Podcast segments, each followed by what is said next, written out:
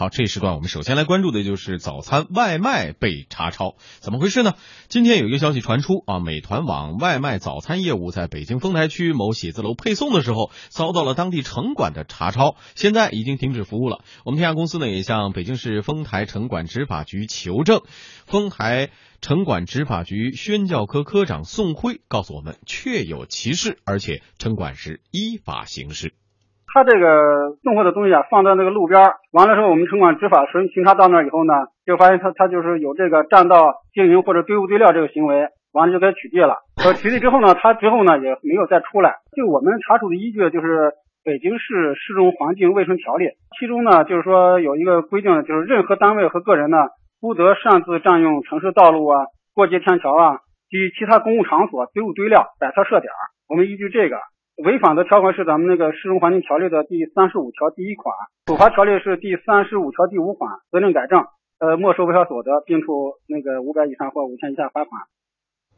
为什么送外卖会被城管认为是违法占道、随意摆摊设点呢？美团网公关副总监丁西坡对我们说：“早餐配送业务并非普通的外卖，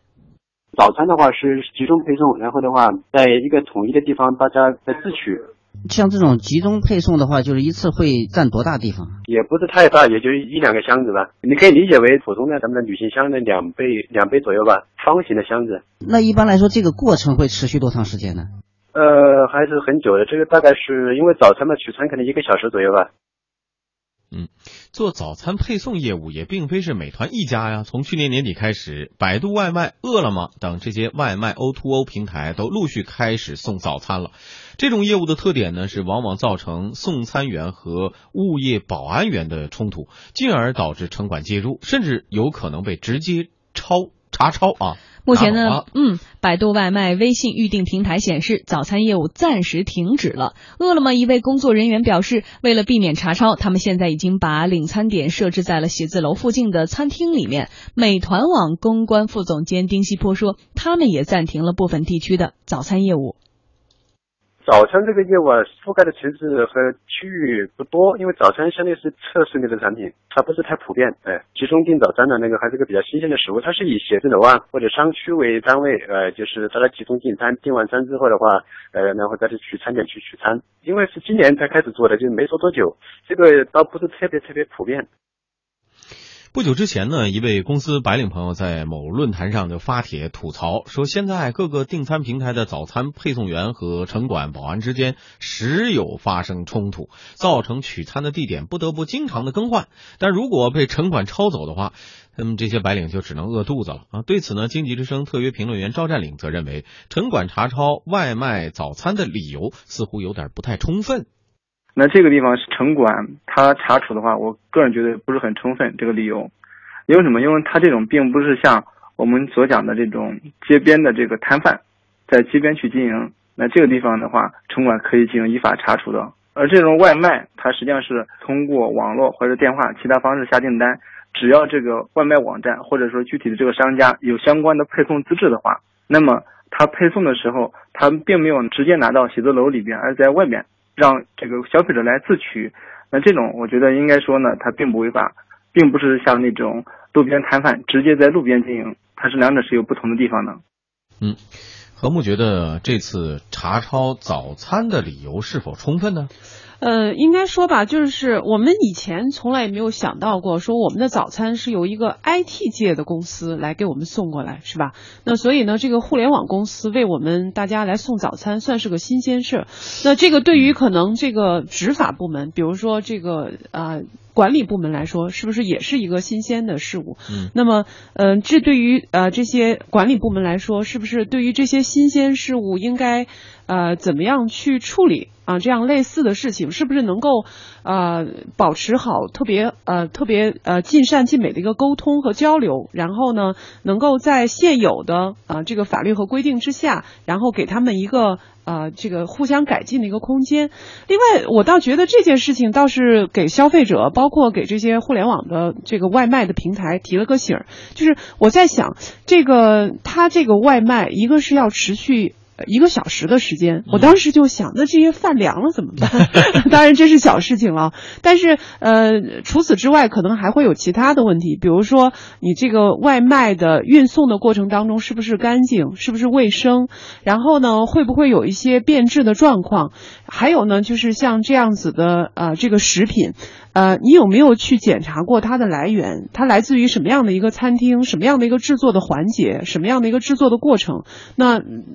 会不会要保证，就是也要担负起，就是这些食品啊非常安全的这样的一个责任？因为毕竟它涉及到我们入口的这些食物嘛，食品安全是无小事的，应该这么说。嗯，换个商家来说，假如说。只是集中订餐嘛，呃，变成了比如说我们只是通过另外一种渠道叫网络订餐的模式来。假如说我们这公司这个楼集中的和麦当劳、肯德基来订餐。这是肯德基、麦当劳送餐上门，这不是也是一个对我有一些，我觉得有一些疑问是在于，如果你说现在是占道经营、堆物堆料，那么我们说到今天为止，各个单位写字楼门口的快递，呃，以前对呀，蛮荒的把各个物件放在那儿堆的满地都是，那都不仅是一两个箱子问题了，有时候是最大我看到过四五平方米，可能都被他们的各种小件堆成山，像那种这比如说集中发货，国庆啊、五一之后的那些工作日上班的时候堆的。特别多，所以这个到底合不合理？而且为什么在早餐的时候就被叫叫停了？然后午中餐和晚餐的时候，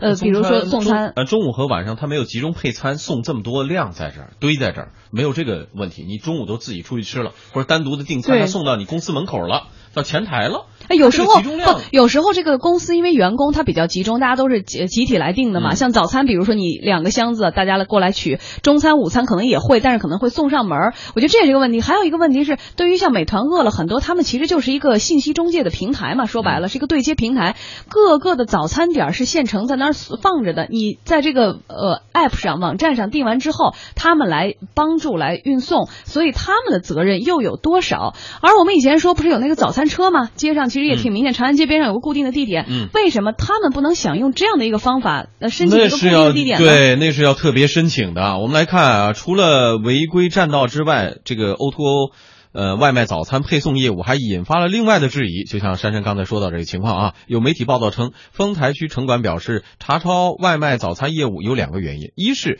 外卖平台乱堆物料和擅自摆摊儿设点，第二是什么呢？涉嫌无照经营。不过这次丰台城管执法局宣教科科长宋辉却否认了这样一个说法。如果说是不在我们城管执行范围内，我们针对就是说这些不合规定的行为，我们进行了查处。其他的什么执照问题，得找相关部门去咨询。我们就针对他这个堆物堆料进行查处的，针对我们北京市生活环境条例依据这个查的。其他的方面的一些执照啊、证件的啊，这是其其实行的许可的东西，呃，我们城管这块涉及不到。公开信息显示呢，在外卖的 O2O 平台中，美团外卖、到家美食汇、美餐网等大部分企业啊，经营范围是互联网技术和餐饮并不相关。只有饿了么的经营范围包括食品流通一项。嗯，同时我们来看看相关的法规啊，《食品流通许可证管理办法》中的第六条规定了，未取得食品流通许可证和经营执照，不得从事食品经营。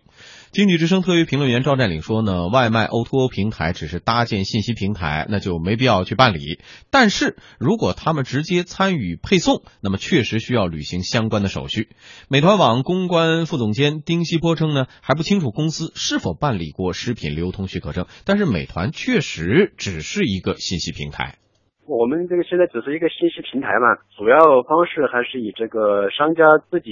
送为主。就是比如说，随着商家订餐的是吧？一般现在目前的话，这个从比例来看的话，绝大部分还是这个呃商家自己去配送。嗯，你们实际上是没有自己的那种配送队伍的是吧？配送队伍在在建，在摸索，在建，因为有些地方那个可能商家那个配送能力还不是很全，这个我们也在建。嗯，但是现在范围呃也不是很大。哎，嗯。这个外卖 O2O 啊，现在实际上各家都在建自己的一个配送团队，单要靠说我定的这个呃餐饮企业本身的配送人员来配送，根本满足不了这个需求。呃，应该是说，呃，就是由这个平台来进行配送，或者说平台以后未来的趋势，它会组织一个自己的配送的队伍来说的话，这个是符合这个呃规模优势的，京东就是自己送对吧？哈、嗯那因为因为你想嘛，这个送餐它其实是一个非常集中的时间段的工作，就是你你你非餐点的时间，这些配送的队伍是是是没有活儿干的。嗯但是他有活儿干的时候，这个所有的订单来的又特别集中，那所以在这个时候，他其实是需要有一个统一的平台进行统一的调度的。嗯那嗯，其实就对于这些互联网公司来说，以后他们很有可能都会组建自己的一个配送的一个队伍。现在已经开始着对手建立了。是实际上是这样。但是如果我们把这个打一个比方来看的话，你比如说淘宝网，那淘宝网呢是一个商品信息交流的一个平台，嗯对吧？嗯所有的买家和卖家是在这个平台上是自由撮合的。嗯但是即便是这样，淘宝网也觉得说，在这个平台上是不应该有假货的。嗯而且呢，我淘宝网对这个平台上所售出的假货是担负有责任的。嗯那我我这个淘宝网都深深的知道说，一旦这个平台上出现的假货，对我这个平台的伤害是非常大的。对那如果我们把这样子的一个道理再挪在现在的这个外卖的 O to O 的这个平台上的话，你其实发现同样是这个道理啊，嗯对吧？嗯就美团也好，或者饿了也好，百度也好，那他以后仍然会想到说，我送的食品最基本的是要。呃，质量过关的，嗯对不对？要安全的，那这是一个最基本的一个、一个但是现在的问题的重点哈不在这儿，问题的重点是在于他们现在集体集中送早餐，其实是一个集约化的给公司白领提供一个便利的一个服务的方式，因为可能发生了和物业的种种的冲突，造成了会认为在你领取的时候占道经营，就有点像我们小时候或者是我们当年上班哪儿哪儿路过一摊煎饼摊儿，现在就那个煎饼摊儿没有申可能申请这种流动营业执照或者许可证，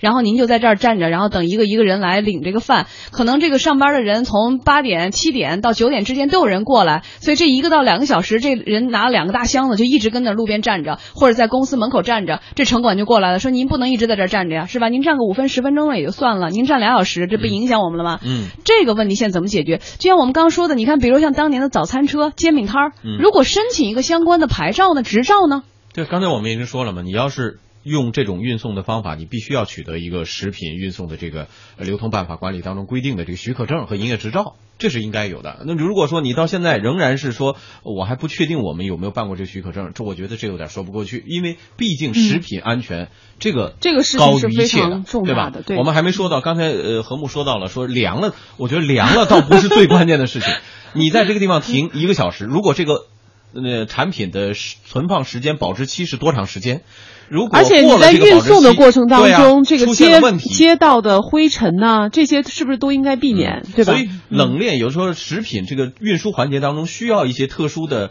执照去保证它的安全性是必须的，因为你最终这些食品是要入口的，所以白领们方便的同时，他也要考虑第一选择是安全性。不，最重要的问题是现在啊，就是饿了么是有食品流通一项的，但是他们也是暂停了早餐业务，接下来有很长时间可能大家来白领没有早餐吃了。同来推进这项事情。好，这时段我们先关注到这里。